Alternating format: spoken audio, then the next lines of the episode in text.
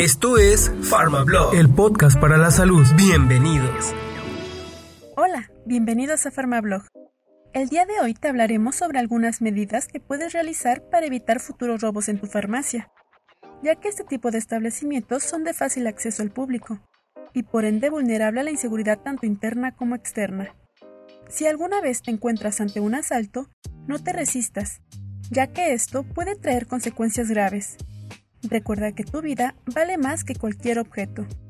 Ahora sí, te diremos algunos tips para mejorar tu sistema de seguridad. Instala cámaras de seguridad. Las grabaciones en los establecimientos son una medida perfecta para verificar incidencias.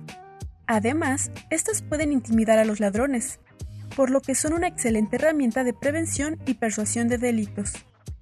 Para aumentar su eficacia, te aconsejamos que tus cámaras estén conectadas a un programa de alarma e igualmente contar con carteles donde adviertas a las personas que las estás grabando.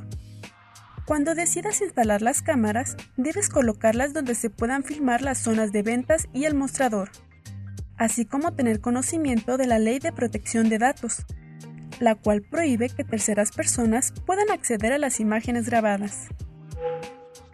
Utiliza cajas antirrobo.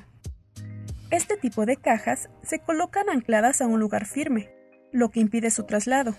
Además, te recomendamos hacer corte de caja en determinado tiempo o número de ganancias, para que no tengas todo tu dinero a la vista de los demás. Ten un correcto control de stock y del dinero en efectivo para detectar hurtos de posibles clientes o colaboradores.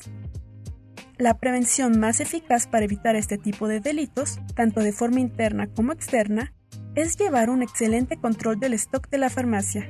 Además, debes prestar atención a los pedidos que recibas, ya que los errores al momento de recepcionar paquetes pueden producir importantes descuadres en la caja. Por último, contrata a una persona de seguridad.